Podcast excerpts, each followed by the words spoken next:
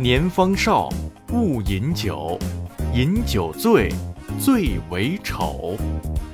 本句是说，我们不要过度饮酒，意思是年纪轻轻莫贪杯，饮酒误事且伤身，畅饮致醉图快活，丑态毕露使人羞。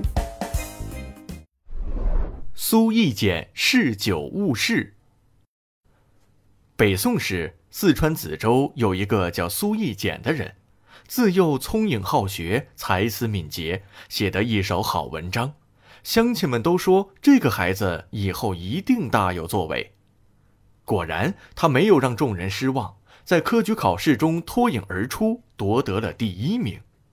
那一年，苏易简只有二十二岁。才华横溢的苏易简年少得志，深得宋太宗信任。可以说前途一片光明，可是他最终却淹没在了历史的长河中，即使在历史文献里也很难找到他的踪迹。这与他的一个不良嗜好有很大关系。或许是受前人诗酒文化的影响，文人气很重的苏易简一直都特别喜欢饮酒，常常不知节制地喝到酩酊大醉。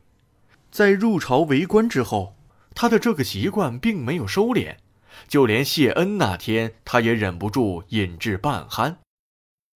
没过多长时间，朝野上下都知道这个皇上钦点的人才嗜酒如命，而太宗虽然很赏识他的才能，也因为他的这个嗜好不敢委以重任。为了让他改掉这个毛病，太宗曾特意召见他，言辞恳切地劝诫：“一简。”你是个难得的人才，如果因为嗜酒而不能担当大任、为国尽力，就太可惜了。朕希望你能为了国家，也为了自己，好好改一改。他听完之后十分感动，连连拜谢，并保证逐步改掉这个坏毛病。可是戒了没几天，他的酒瘾又犯了。后来太宗还亲自写了。劝酒、戒酒两首诗送给他，让他在母亲面前朗读。母亲也劝他要保重身体，不要再畅饮无度了。